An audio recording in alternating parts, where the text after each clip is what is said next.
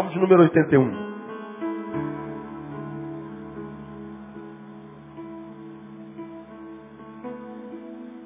Eu vou explicar a você porque eu vou ministrar essa palavra hoje.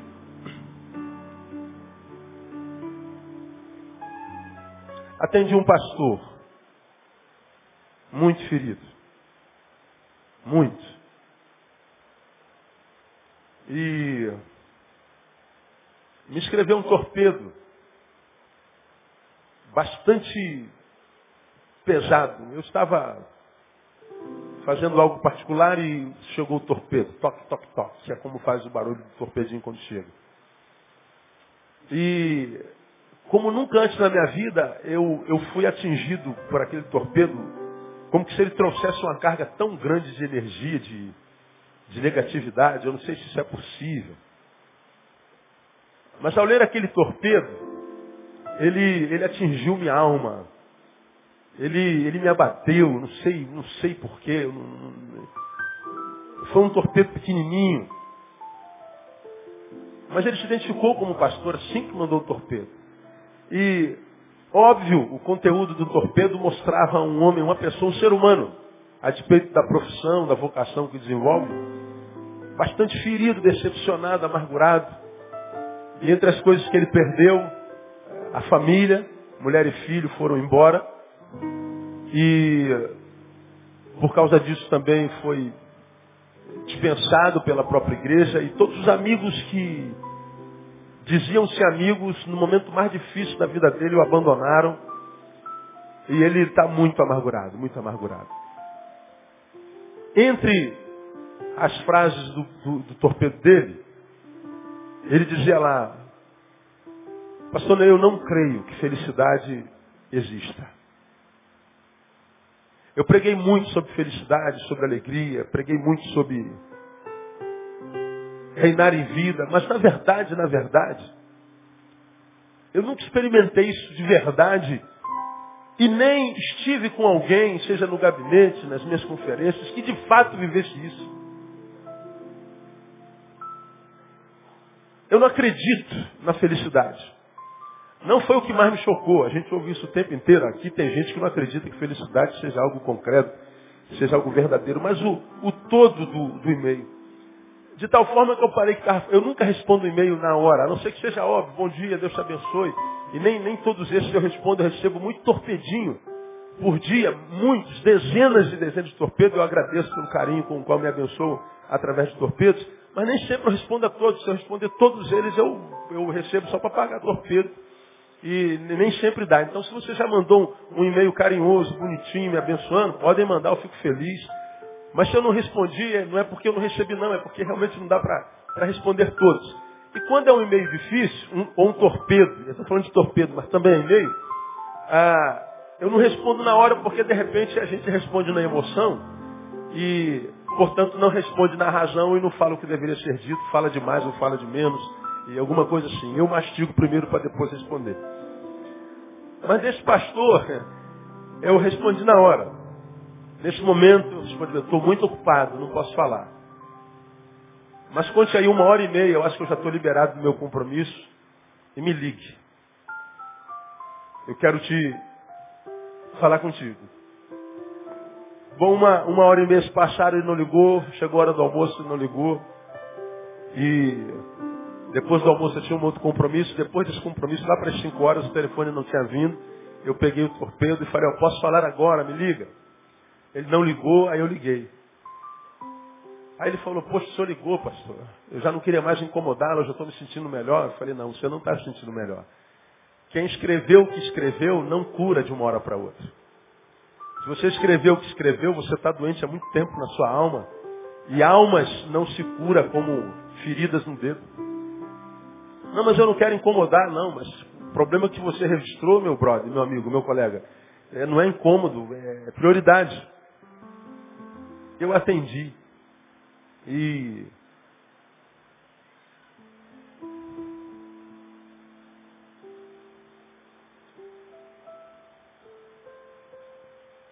É impressionante como uma pessoa pode se ferir tão profundamente, tão profundamente. De modo a fazer com que, por causa da dor, ele seja completamente desconfigurado na sua essência. Cada um de nós somos o que somos, eu sou o que sou. Mas há dores que muitas vezes vêm a nós que são tão profundas que a gente é tão desconfigurado, como se nós fôssemos um programa de computador, entrasse um vírus, e tudo aquilo que estava salvo no nosso HD se perde. E às vezes o vírus é tão poderoso que a gente tem que jogar o computador fora. Até no minuto anterior, o computador era minha ferramenta de trabalho, era meu contato com o mundo.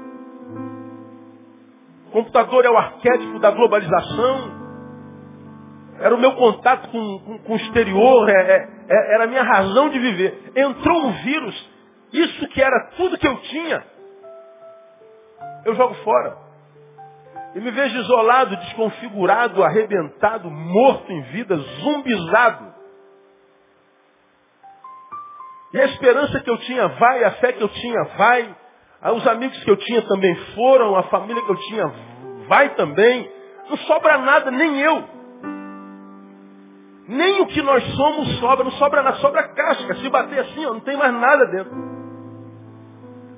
E a gente vê uma história de 20, 30 anos sendo jogada no lixo. E o desesperador é que às vezes é tão profundo que a gente não pode ajudar. A gente tem que ver pessoas se perder. Senhora, eu acompanhei 12 suicídios. Ano difícil. É difícil você ver gente se matando. É difícil você acompanhar os familiares, você chegar numa família e alguém segurar na tua mão e falar assim, pastor, explica esse negócio aí. Como, cara? Como é que você vai tratar de um pastor que tem uma filha única de 17 anos que cortou os dois pulsos? E que você chega em casa e o corpo dela ainda está lá banhado em sangue.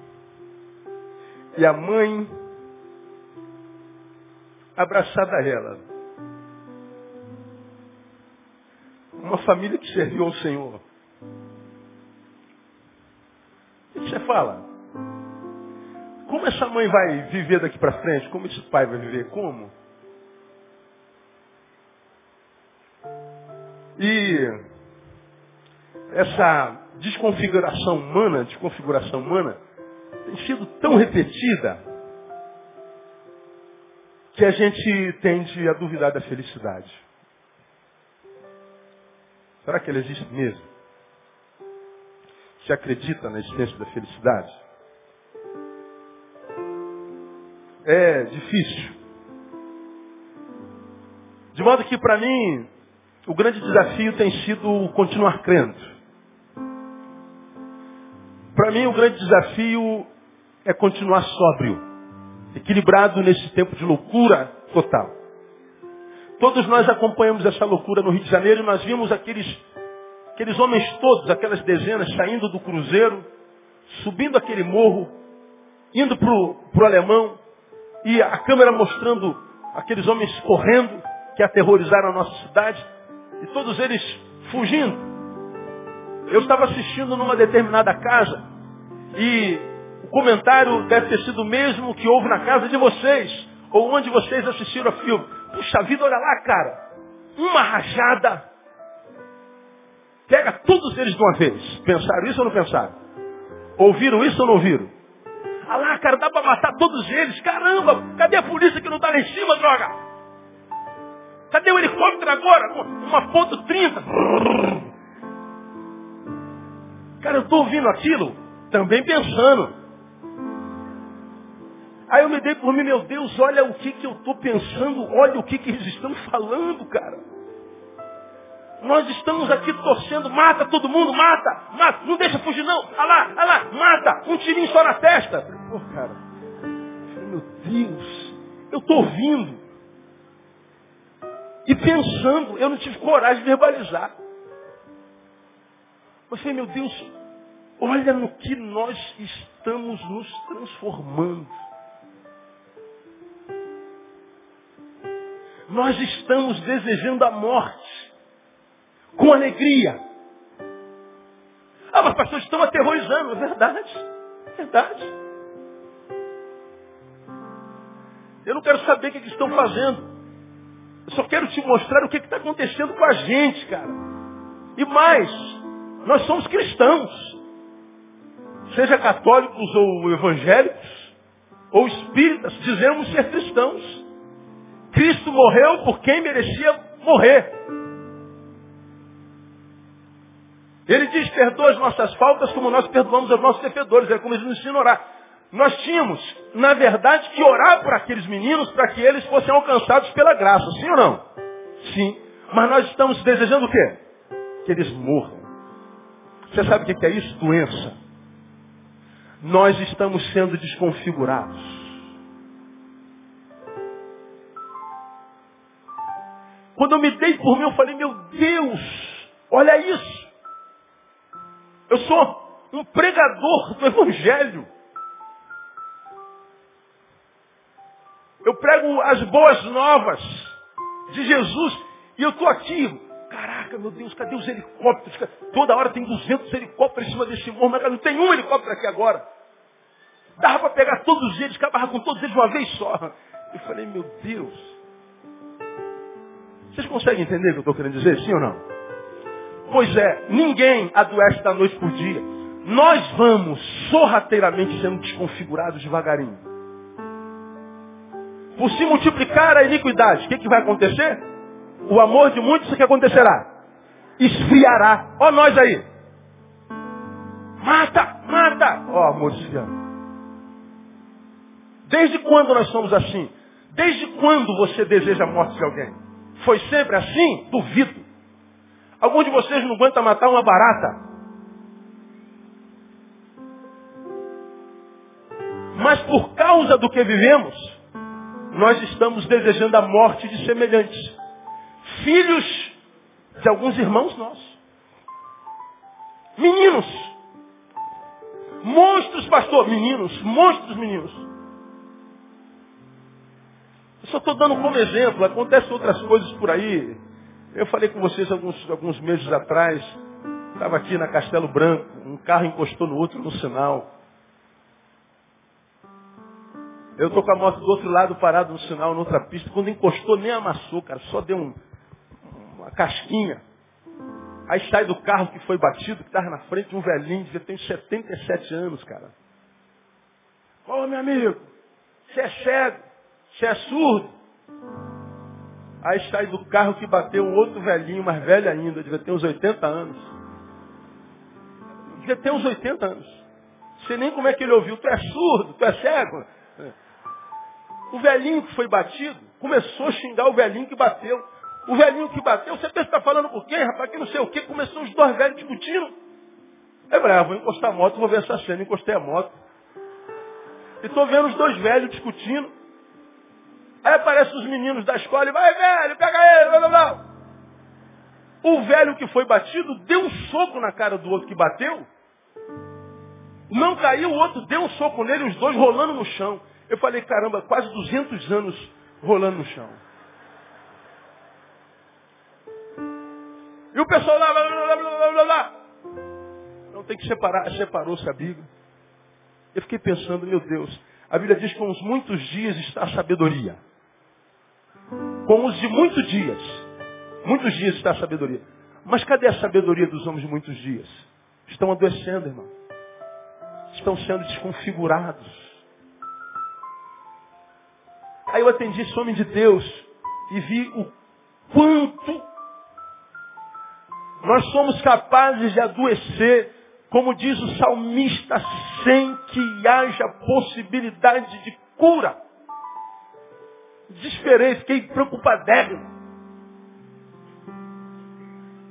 Felicidade não existe.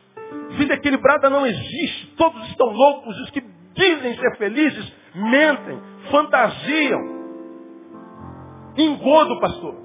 Nada daquilo que a gente vê na igreja é verdade. Os santos não existem. É, a vida é má para todo mundo e a vida é uma desgraça. Viver é uma, uma coisa horrível. Isso é uma realidade, irmãos, que habita a consciência ou inconsciência de muitos de nós. E ó, gente que está pertinho da gente, a gente nem imagina. Alguns de nós não sabem como está o coração do nosso filho. Alguns maridos não sabem como está o coração da esposa e vice-versa. Estamos dormindo muitas vezes com gente que está sendo desconfigurada sem que a gente saiba. E aí parece que da noite para o dia a gente está acordado, acorda do lado de um estranho. Não, não é da noite para o dia não. Então eu queria, eu queria chamar a sua atenção nessa noite para que quem sabe você é, pensasse a respeito de si mesmo.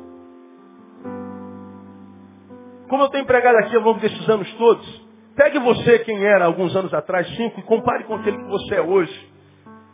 Como preguei no final do ano passado, falei como é que eu, como é que eu termino o meu ano e como é que eu inicio o meu ano. Eu tiro férias no início do ano, em janeiro.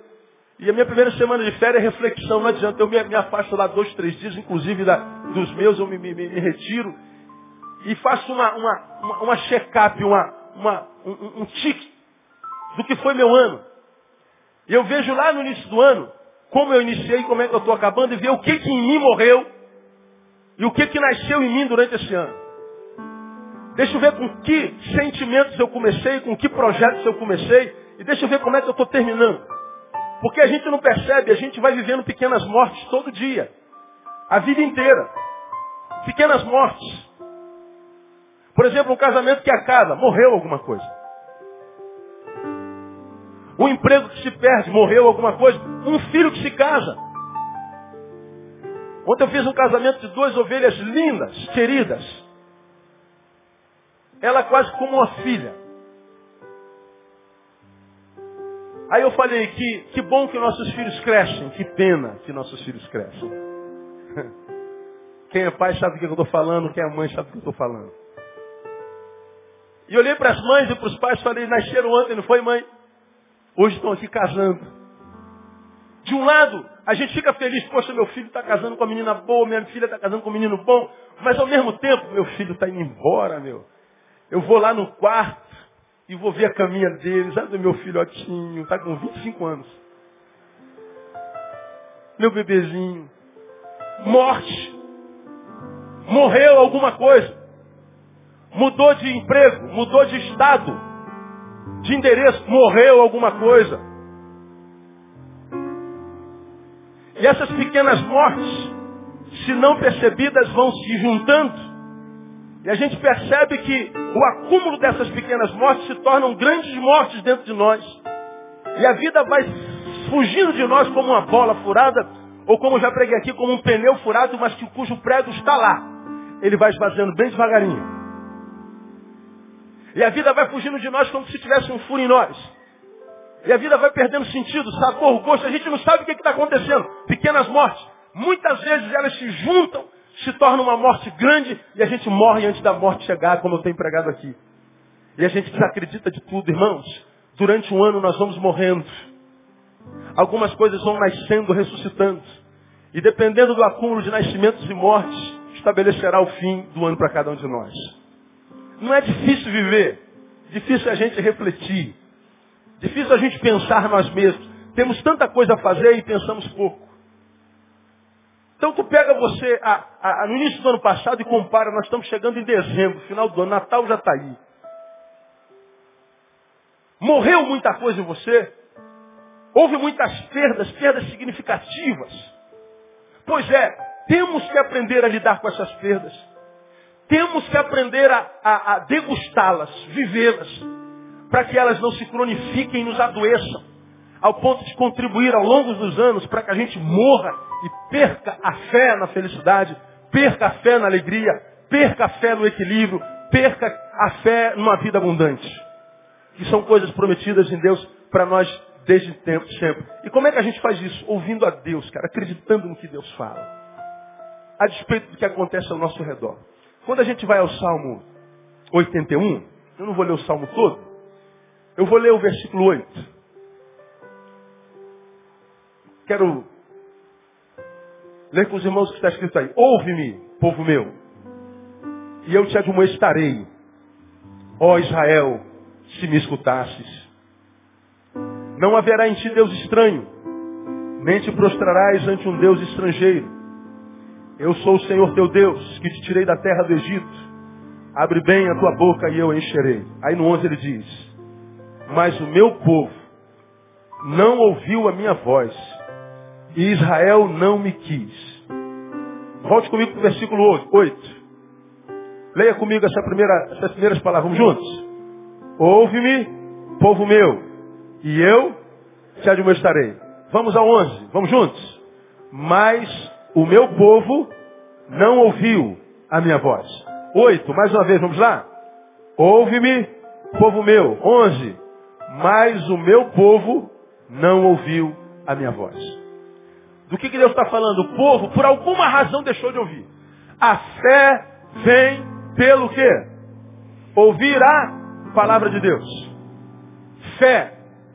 Vitória que vence o mundo. Pela graça sois salvos por meio da fé. Fé é o que nos capacita a andar, mesmo quando o que a gente vê está contrário. Bom, o Gabriel está lá entubado. Essa é a realidade. Essa realidade deveria nos fazer, principalmente os familiares, estarem lá chorando, murmurando, questionando, porque a médica disse, olha, o óbito é uma possibilidade. Mas os avós estão aqui glorificando a Deus. O Felipe está aqui ministrando aos nossos corações com os belíssimos saques que ele tem. Como que eles conseguem fazer isso se o sobrinho dele está lá no CTI com ameaça de morte? Aí esse cara não tem coração, pastor. Esses avós não têm coração. O netinho menorzinho está lá, ele tinha que estar tá lá, chorando. Mas não, os avós estão aqui adorando. Como que a gente faz isso? Pela fé. Porque eles estão vivendo uma realidade, o filho entubado, o neto entubado, o sobrinho entubado, com a palavra de um médico que diz é possível óbito, mas não se renderam às circunstâncias. Estão aqui acreditando que quarta-feira eu vou trazer a notícia, Gabriel está bem no nome de Jesus. O que, que a fé me faz, a despeito das circunstâncias, não viver refém dela? A fé me faz ir além do que eu vejo. A fé me faz transcender as circunstâncias. A fé vem pelo ouvir. Quando é que eu me, começo a me desconfigurar? Como eu disse desse, desse homem que eu atendi. Quando eu paro de ouvir. Quando eu paro de perceber o que Deus, que é o Criador e o coordenador do universo, faz. Quando eu olho mais para as circunstâncias do que para as promessas. Quando eu não exercito a fé, exercito só a razão. E o que é a nossa razão? Não é nada, não responde nada. A razão responde quase tudo, menos o essencial. Não existe respostas racionais para as dores mais profundas do ser. Não tem resposta, cara. Como que a gente vence isso? Pela fé. Agora, quando Deus não é ouvido, irmão, nós somos o povo da palavra. Nós somos o povo que antigamente éramos chamados de Bíblia. Lembra disso? Lá vai o Bíblia. Porque nós usávamos a Bíblia debaixo do braço. Esse é o povo da Bíblia. Olha o Bíblia lá. Ele é Bíblia. Ele é Bíblia. Nós somos o povo da palavra. Nós somos o povo da fé. Nós somos o povo que antigamente cantávamos a respeito de nós mesmos. Onde está aquele povo barulhento? Onde está que não se vê nenhum irmão? Esse povo barulhento, esse barulho era o quê? Diga. Hã? Não ouvi. Oração. Era o povo que orava, era o povo da palavra. Era o povo que cria. Quando a gente vai perdendo essa capacidade, nós vamos sendo desconfigurados e eu estou impressionado no que nós podemos nos transformar por causa da dor. Mostrei o exemplo daqueles bandidos lá em cima, a gente está clamando pela morte deles. Olha isso, gente. E se aqueles homens fossem metralhados, provavelmente nós diríamos glória a Deus.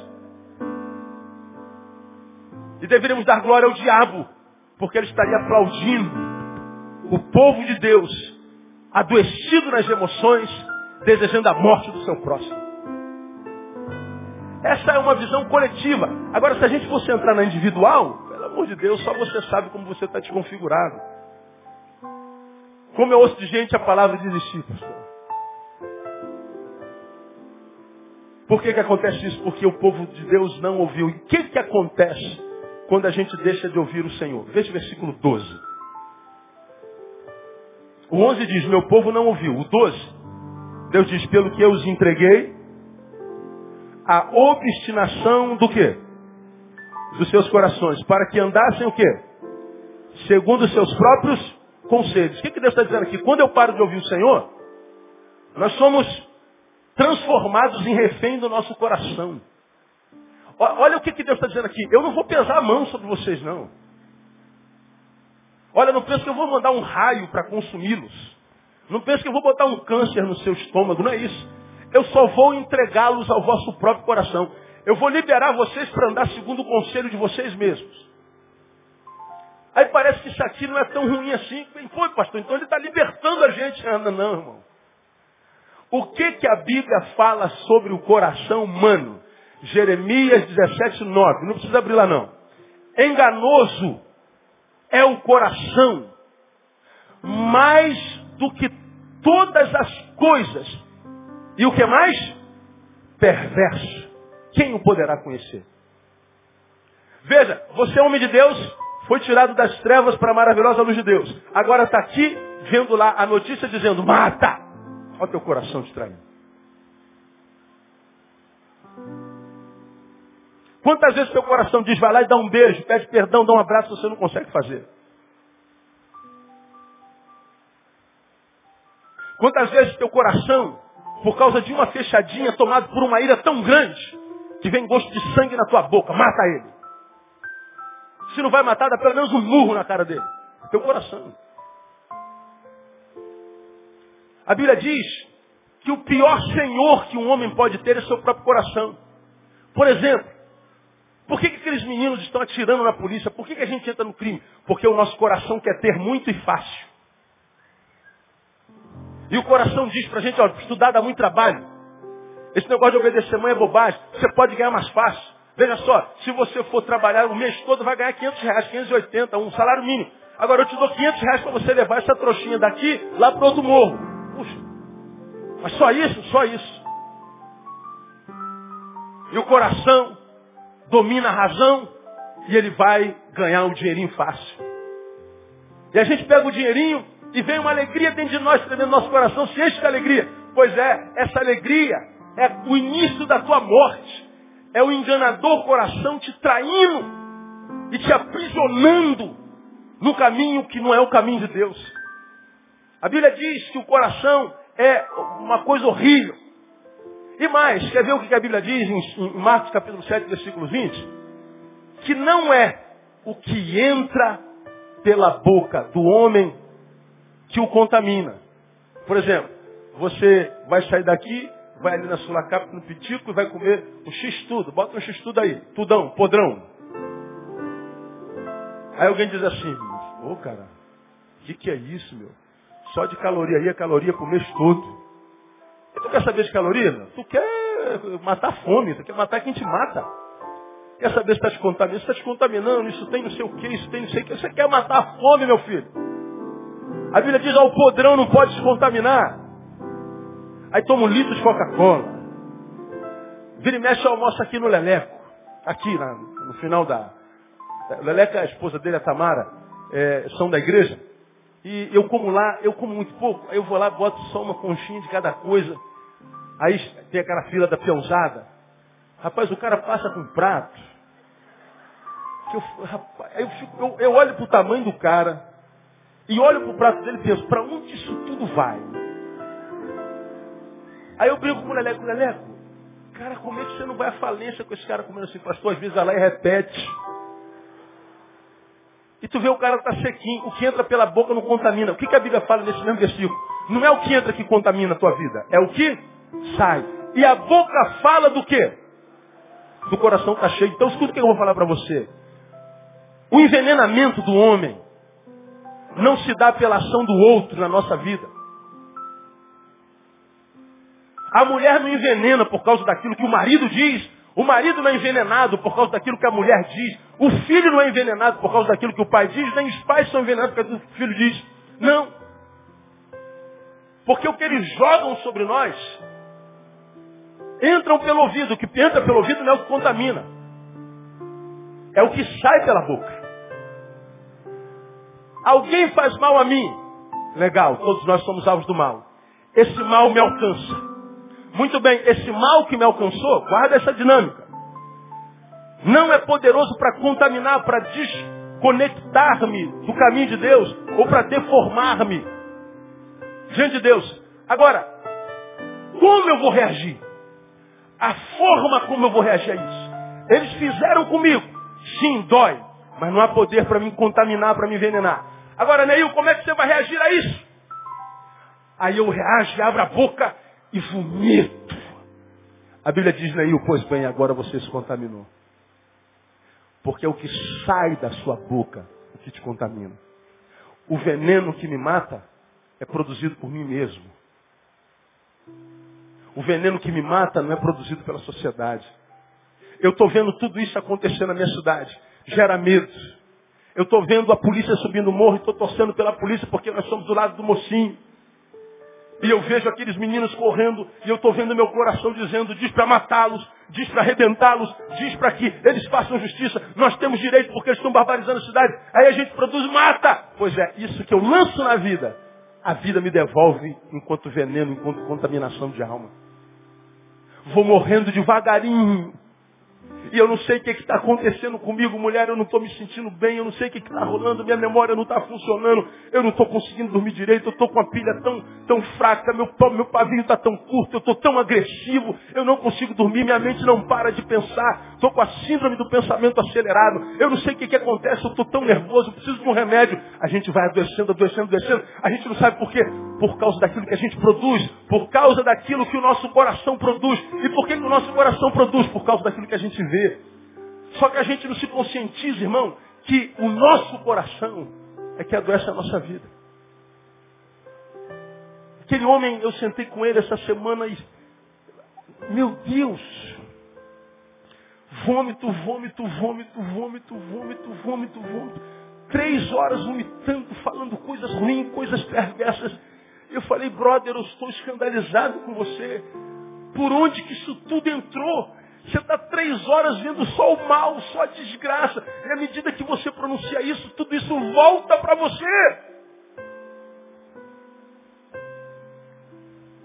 A gente vê, irmãos, pessoas refém das suas emoções, fazendo idiotices. Larga uma família de 20 anos para viver um amor de verão. Gente largando emprego que ele fez tanto sacrifício para adquirir, para entrar numa aventura com um sócio que ele nem conhece. Se arrebenta, depois diz Deus. Não, não foi Deus, foi teu coração. Irmão, a palavra de Deus para nós nessa noite é o seguinte, cuidado com teu coração. Nosso coração é perverso. Nosso coração é enganador. Por isso Deus diz, eu não preciso castigá-los, eu só preciso entregá-los ao vosso próprio coração. Eu só preciso entregá-los ao vosso próprio conselho, ao seu diagnóstico. Eu vou deixar vocês serem reféns de si mesmos. E não há pior Senhor do que o nosso coração. E muitos acham que fazer o que o coração manda é melhor. O pior castigo que um homem pode receber é a perdição para andar segundo o seu próprio coração. Agora, quando é que isso acontece? Quando a gente não ouve. Essa semana falou muito ao meu coração. Aquela imagem daqueles meninos, eu desejando a morte deles. Eu meu Deus, no que, que eu estou me transformando? Eu rejeitei a palavra de alguma forma, mesmo que contra a minha vontade. Eu imaginei que isso fosse sacrifício de louvor. Deus, eu abençoe esses meninos, salvo alguns. Bom, nós ouvimos hoje de manhã que mais de 50 deles se entregaram. Porque você ouviu lá, ó, é tempo de se entregar. O que, que eles estão dizendo na verdade? É tempo de morrer. Se não se entregar, já era. Mais de 50 se entregaram. Quem me garante que desses 50 que se entregaram, na prisão não se convertam? Quem me garante que desses 50 que se entregaram não conhecem Jesus na prisão, como aconteceu com Filemão? E não podem se transformar em homens de Deus e abençoar a minha vida e a sua, que desejamos a morte deles. Quem nos garante? Bom, não quero gerar culpa na vida de ninguém. Eu só quero despertá-lo para pensar o quanto a gente pode adoecer, como eu vi um homem doente hoje. Um homem que foi pregador da palavra, que já abençoou milhares de pessoas.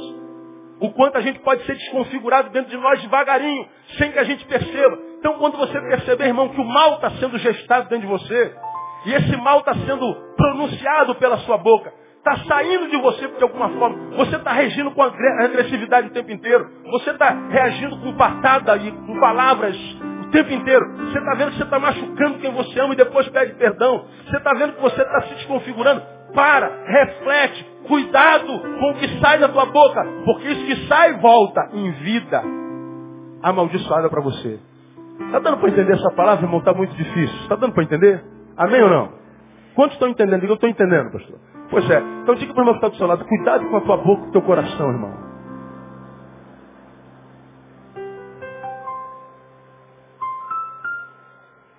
Não ouvir o Senhor me torna refém do meu próprio coração. Deus me livre e guarde. O nosso coração é terrível. Segundo e penúltimo, se a gente não ouvir o Senhor, nós vamos ver os nossos inimigos eternizados e fortalecidos. Nós vamos ver os nossos inimigos eternizados e fortalecidos. Veja lá o versículo 14. O meu povo não me ouviu. Aí ele diz lá, em breve eu abateria os seus inimigos e voltaria a mão contra os seus adversários. Olha que coisa interessante. Quando nós não damos ouvido à voz de Deus, não dar ouvido é ser rebelde, não dar ouvidos é ser desobediente, nós viveremos a sensação de sermos sempre menores do que os nossos inimigos e os nossos adversários, ou menores que as nossas adversidades. Isso se chama complexo de inferioridade. Complexo de inferioridade é a marca dessa geração. Você pode, ele não acredita. Tenta, A diversidade é sempre maior do que ela. Como essa capacidade de, de se entregar sem luta é uma realidade nessa geração? Insuportavelmente real isso. Você se entrega na primeira adversidade, na primeira luta. Ah, vamos usar o Gabriel de novo? A gente vai ver o Gabriel de novo logo, logo? Ah, o Gabriel internou. Ah, meu Deus, eu quero morrer. Não, não queira morrer, irmão. Viva porque vai ter que cuidar dele o resto da vida, ele vai ficar curado. Mas a pessoa se entrega logo. De onde vem isso? Desconfiguração. O texto está num tempo muito interessante. Em breve, veja lá, eu abateria. Bom, abateria, mas não abateu. Deus está dizendo que poderia dar vitória ao seu povo, mas não deu. Deus poderia ter estado no tempo da adversidade, mas não deu, porque o povo não ouviu. Deus poderia tê-lo capacitado, como diz o Salmo, que ele adestra minha mão para a guerra e meus dedos para a peleja. Esse salmo diz que Deus não nos livra da luta, mas nos capacita para ela. Como preguei no passado, Ele não nos livra da cova do leão, mas Ele nos livra na cova dos leões. Ele não nos livra da fornalha, mas nos livra na fornalha. Tem um quarto anjo lá dentro, no nome de Jesus, amém, amado? Nas fornalhas dentro das quais vocês passam, haveria um quarto anjo também. Mas alguns de nós somos tostados. Por que, meu Deus do céu? Porque a gente parou de ouvir para olhar para as circunstâncias. Eu vou dizer uma coisa triste para os irmãos. Ah, eu não me espanto quando alguém vem me falar que está passando por luta. Pastor, estou passando por luta. Eu, todo mundo está. Pergunta para esse irmão que está do seu lado se está fácil para ele. Tá não, cara, tá bravo. Tá difícil para todo mundo, pior do que você imagina. Então vinha até mim, pastor, estou passando por luta. E o que, que você tem de novo?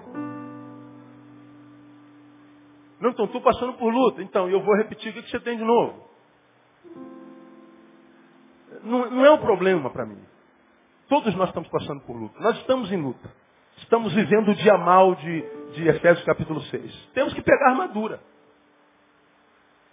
Agora, o que, que me abate é ver gente passando pelo dia mal, vendo a maldade do dia desconfigurá-lo. E a gente consegue perceber isso muito claramente, porque a desconfiguração, grave esse, esse, esse bisozinho aí. Já preguei sobre isso no passado. A gente sabe que está sendo desconfigurado quando nossas fomes são mudadas. Esse pessoal que nós apresentamos aqui agora estão com fome de Deus. Eles querem crescer, aprender, querem pegar a Bíblia e abrir. Vamos ler é, Ageu 1, 2. Ele nem sabe que tem um livro chamado Ageu na Bíblia. Agora vamos ler Sofonias, capítulo 1. Sou, sou o que, pastor? Fonias. Ele nem sabe que existe isso. Mas ele pega na Bíblia toda manhã para aprender da Bíblia. Isso se chama primeiro amor. Todos nós já tivemos. Agora a gente vai lá no fim, no Apocalipse. Uma das acusações de Jesus sobre uma igreja, qual foi? O que tenho contra ti é que tu deixastes o que? Digam. O teu primeiro amor. Aquela paixão de quando nós nos conhecemos. Aquela paixão que fazíamos, fazia com que nós estivéssemos juntos o tempo inteiro.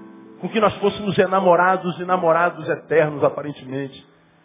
Mas alguma coisa foi acontecendo no caminho, minha igreja, de Jesus, lá em Pátimos, no Apocalipse, que o primeiro amor de vocês foi morrendo e vocês deixaram o seu primeiro amor. Pois é, é aqui que está o meu espanto com essa geração. Alguns de vocês estão deixando o primeiro amor, mas se entregam a esse segundo amor, terceiro amor, décimo amor, último amor, como se isso não fosse importante. A fome por Deus e Sua palavra pelas coisas do Espírito, da transcendência, o que nos leva além da matéria, que faz com que a gente não precise de coisa para ser feliz. Isso vai morrendo e a gente vai se tornando refém das coisas. Quanto mais você tem, mais você quer receber. Quanto mais você trabalha, mais você quer trabalhar. Quanto mais você adquire, mais você quer adquirir. Como se você precisasse ter tudo isso para ser feliz. Como se fosse de coisas que nós precisássemos para sermos realizados. E a gente sabe que não são as coisas que trazem felicidade. Eu vejo um monte de gente que Deus usou. Deus já pôs aqui onde eu estou. Para nos abençoar aí de onde vocês estão. Que foram canais de Deus. Instrumentos do Espírito, boca de Deus. Mas agora estão aí, ó, nos últimos bancos. Como homens mortos ocupados demais para serem usados por Deus. Já não tem mais fome espiritual. Tem fome de prazer. Tem fome de grana. Tem fome de noite. Tem fome de relações. Tem fome de carne. Mas não tem mais fome de Deus. E pior, não se importa. Está sendo desconfigurado diante dos nossos olhos. A gente não pode fazer nada. Gente que a gente sabe pelo caminho que está trilhando, decadente, logo, logo vai estar num buraco tão fundo, de onde talvez não mais consiga sair. Irmãos, eu acho que Deus está nos amando nessa noite, como um pai que está preocupado com alguns filhos que não estão mais lhe obedecendo. Deus sabe que alguns de vocês já não têm a fome que tinha alguns anos atrás. Deus sabe que suas fomes estão mudando. Deus sabe que você está é, é, se desconfigurando. O que, que acontece se isso acontecer? Quando as dores chegarem, as adversidades chegarem, os inimigos e as adversidades chegarem, você não vai ter força para combatê-los. Porque não se combate, por exemplo, depressão com milhões de reais. Não se combate insônia com Maria Mole. Não se combate solidão com garoto de programa. Não se combate fome de afeto com uma menina do computador do outro lado. Não se combate nada disso com nada disso. Passei a mostrar àquele homem o que eu acho que aconteceu com ele. Pedi para ele falar da vida dele dos últimos três anos. Irmãos, eu fui ticando, ticando, ticando, ticando, ticando, ticando, ticando, ticando, ticando, ticando. Eu anotei aqui, ó, 101 coisas. Em três anos, que para mim cooperaram para a morte existencial dele. Ele falou, mas pastor, como é que o senhor conseguiu ticar isso tudo? Não só tiquei porque você falou. Fora o que você não falou, porque você nem sabe.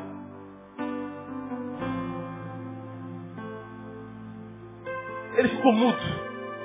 Falei, pois é, pastor, agora daqui para frente é você e Deus. Ou você tira a força, não sei de onde, para voltar a ser quem você era, para tentar melhorar de vida, você vai de mal a pior. E se entregar não resolve o problema. Então, onde vocês estão aqui, irmão, se Deus está dando essa, essa passagem, essa palavra para mim, para pregar para vocês, é porque Deus sabe que alguns de vocês estão sendo desconfigurados. Você não está feliz com o que você é hoje. Você não está satisfeito com a qualidade de vida e de ser humano no qual você se transformou. Alguns de vocês têm saudade do que foram. Alguns de vocês têm saudade do tempo em que Deus passava por dentro de vocês e usava vocês como boca, como braço, como ouvido. Alguns de vocês têm saudade de ser o marido e a esposa que foi, o filho que foi. E não adianta esperar que Deus mude essa situação, porque Deus não faz. Deus nos alerta com a sua palavra para que nós mudemos isso. Agora, se a gente não muda, nossos inimigos vão se perpetuando. E a gente vai ficar só no talvez. Eu abateria, mas não abateu. Ele poderia ter feito, mas não fez. Ele poderia ter livrado, mas não livrou. Por quê? Porque a gente não ouviu. Irmão, ouça o que Deus está te dizendo nessa noite. Deus quer mudar a tua história a partir de agora. Deus quer mudar a tua história, essa história de vergonha. Ele quer transformar em história de dupla honra no nome de Jesus. Dá uma cascada assim no teu irmão e fala assim, irmão, essa palavra é contigo.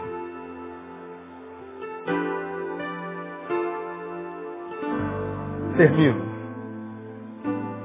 Se eu não ouço o Senhor, o, me torno refém do meu coração. Vejo eternizado e fortalecidos meus inimigos. E pior, perdemos contato com alegria enquanto realidade concreta. Olha o versículo primeiro desse texto. Cantai alegremente a Deus, nossa fortaleza. Erguei alegres vozes ao Deus de Jacó. Bom amigo compôs uma música aqui. Cantai alegremente ao Senhor nossa fortaleza. Erguei alegres vozes. Projeto 19 de Irajá. Cantai como? Diga para mim. Não ouvi. Alegremente. Olha a alegria aí. Alegremente a Deus, nossa fortaleza. Erguei o que? Leia para mim. Não ouvi. Alegres vozes. O versículo fala de louvor com alegria. Fala de alegres vozes. Agora olha o versículo 4. Pois isso é um estatuto para Israel e uma ordenança do Deus de Jacó. Alegria é um estatuto para Israel e uma ordenança. Ele está dizendo, vocês precisam ser alegres, porque alegria e felicidade é um direito vosso em Jesus. Irmão, escuta o que eu vou lhe falar, você que não acredita mais em felicidade e alegria. Felicidade e alegria é um direito teu. Não é um favor que a vida te faz. Você tem direito de viver uma vida que vale a pena ser vivida. Tem direito de ser feliz. Diga, irmão, você tem direito à felicidade. Siga aí.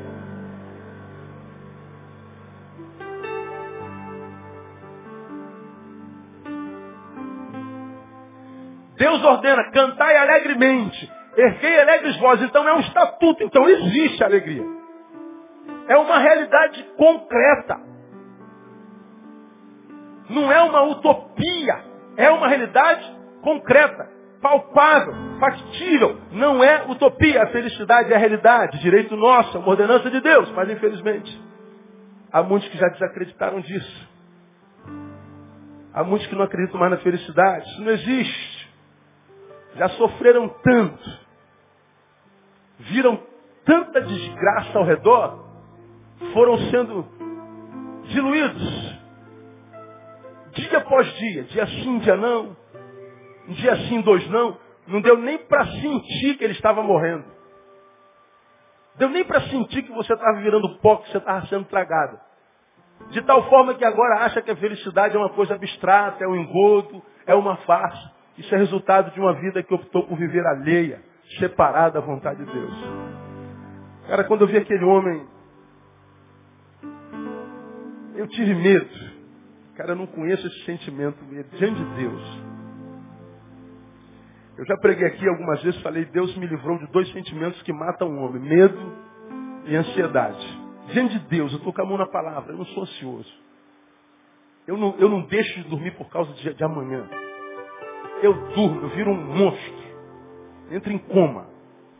Mas pastor, amanhã tem um problema. Amanhã, filho. Se Jesus voltar essa noite, vou perder a noite de sono à toa? Ele diz que abençoa os seus amados enquanto fazem o quê? Dormem. Quem é amado de Deus aqui tem certeza? Não vai dormir, irmão. Não pode fazer nada sobre amanhã. você vai fazer sobre amanhã? Dorme.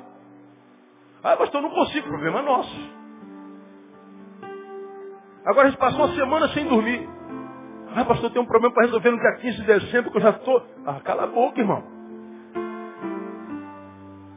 Você está trazendo dia 15 de dezembro, dia 28 de novembro. Não, mas pastor, pelo amor de Deus, são, são 50 mil que eu tenho que calar a boca, irmão. Pastor, mas é um problema. Teu Deus é maior, cara. Acredita nessa porcaria. Mas a ansiedade não deixa. A gente está trazendo amanhã para cá. Estou com medo. Medo de que se ele diz que peleja por vós? Nessa peleja não tereis que pelejar. Ficai parados, postados, para ver o livramento do Senhor. Então eu não conheço medo nem, nem, nem ansiedade diante de Deus. Agora vir aquele homem. Irmãos, era uma, era uma, era uma, era uma nuvem muito espessa. Aquele homem foi deformado, a imagem dele está transformada. A voz mudou. A forma como fala da vida é, é com ira. Como fala dos seres humanos é como quem vocifera. Falei, Deus, não há mais nada que você diga que muda aquilo. Falei, meu Deus, esse cara pode ser eu amanhã. E Deus me leva direto a Isaías, a Salmo 81. Meu filho, é porque o meu povo não me ouviu. A alegria é uma realidade. Não se permita contaminar por esse que perdeu a capacidade de crer e de sonhar porque ele sofreu muito e não soube lidar com o seu sofrimento. Então, aprenda a lidar com os seus. Ensina meu povo a lidar com os deles. Ensina meu povo a discernir quando sem que ele perceba ele está sendo desconfigurado. Quando ele libera uma palavra de maldição, essa palavra que ele libera para o outro volta para ele. Essa palavra que ele libera sobre o outro não amaldiçoa o outro, amaldiçoa a si mesmo. E se ele aprender que a palavra maldita que lançaram sobre ele não pode amaldiçoá-lo, senão só quem o amaldiçoou, porque ele está debaixo da bênção de Abraão, porque a Bíblia diz, amaldiçoareis que te amaldiçoarem. Então maldição não pega, irmão. Maior é o que está em nós. Creia no que diz a palavra. Contra Israel não vale encantamento. Irmão, não há palavra maldita que caia sobre você e pegue se você não autorizar. Maior é o que está em você quando alguém libera uma palavra de desgraça contra você, lembra que já foi liberada uma palavra de graça sobre você da boca do próprio Jesus. Pode catucar ele de novo e falar assim, é contigo também, irmão, palavra de graça. Terminei. 8 e 20. Ah. Quem pode fazer alguma coisa por você? Se não só você.